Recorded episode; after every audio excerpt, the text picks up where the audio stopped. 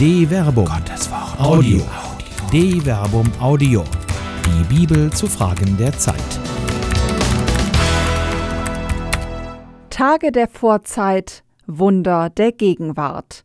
Eine launische Anmerkung zum synodalen Weg von Dr. Till Magnus Steiner. Frohes neues Jahr. Seit dem vergangenen Sonntagabend schreiben wir das Jahr 5780 nach Gottes Schöpfung der Welt und in ihr des Menschen. Diese jüdische Zeitrechnung ist kein historischer Fakt, sondern eine theologische Verankerung des eigenen Lebens in der Geschichte Gottes mit seiner Schöpfung. Auch die christliche Zeitrechnung ist kein historischer Fakt.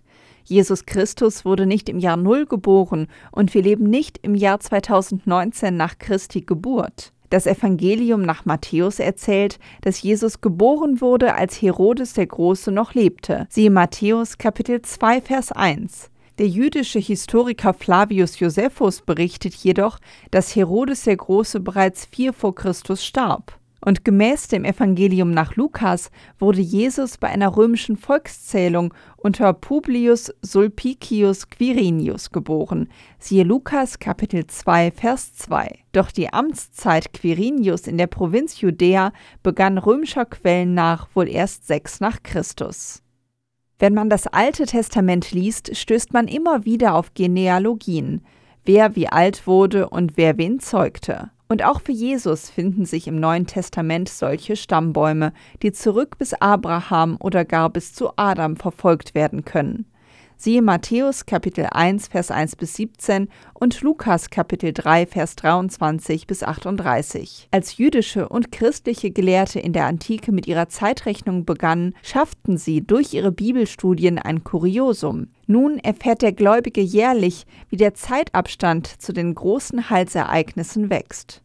Ist für einen Christen nicht jedes neue Jahr, in dem der Messias nicht wiederkehrt, ein Gegenbeweis zur geglaubten Wahrheit? Vor 2019 Jahren wurde Gott Mensch und vor 5780 Jahren schuf er die Welt.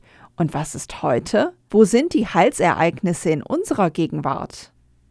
Gott, wir hörten es mit eigenen Ohren. Unsere Väter haben uns erzählt von dem Werk, das du in ihren Tagen vollbracht hast, in den Tagen der Vorzeit. Psalm 44, Vers 2. Mit der Erinnerung an die Heilstaten Gottes beginnt Psalm 44. Nicht der Schöpfung der Welt, nicht der Herausführung aus Ägypten, nicht der Einnahme des verheißenen Landes und auch nicht der Herausführung aus dem Exil wird gedacht, sondern der Taten in den Yamai Kedem. Die hebräischen Worte beschreiben keine spezifische Zeit, sondern das frühere. Die Tage der Vorzeit sind nicht einfach die vergangene Gegenwart, sondern die für das Hier und Jetzt konstitutive Vorgeschichte. Doch Erinnerungen verblassen in der Vergangenheit, wenn die gemachten Erfahrungen sich nicht bewahrheiten. Und so endet Psalm 44 nicht im Lob Gottes, sondern in der Anklage seiner Tatenlosigkeit oder besser ausgedrückt, der Psalm endet in der Anklage Gottes Heillosigkeit. Warum schläfst du, Herr? Erwache, verstoß nicht für immer. Warum verbirgst du dein Angesicht, vergisst unser Elend und unsere Bedrückung? Psalm 44, Vers 24 bis 25. Wer nun heute davon erzählt, dass Gott auch in der Gegenwart Heil bewirkt, wird für verrückt erklärt.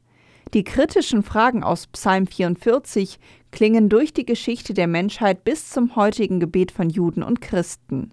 Aber ist es heute noch vorstellbar, dass Gott das Gebet beantwortet? Ist heute eine Befreiung, wie sie im Buch Exodus erzählt wird, noch denkbar? Ist heute ein Brotvermehrungswunder noch realistisch?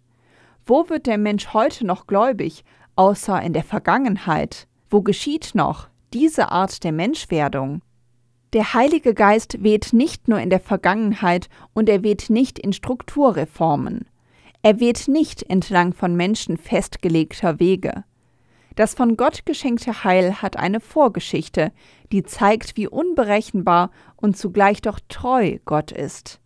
Das lehrt der Blick in die Vergangenheit, die doch ohne eine lebendige Gegenwart einfach vergeht. Es reicht nicht, eine hörende Kirche zu sein, sondern es bedarf eines sehenden Gottesvolkes, das in der Welt Gottes Wunder erkennt, bewirkt und verkündet. Und wenn aus dem Hören kein Sehen wird, dann muss die Kirche ihre Klage erklingen lassen. Es reicht nicht, sich zum ewigen Stuhlkreis zu versammeln und sich untereinander zu beraten. Kirche, wach auf. Warum verbirgst du dein Angesicht? Eine Produktion der Medienwerkstatt des katholischen Bildungswerks Wuppertal Solingen-Remscheid. Autor Dr. Till Magnus Steiner. Sprecherin Jana Turek.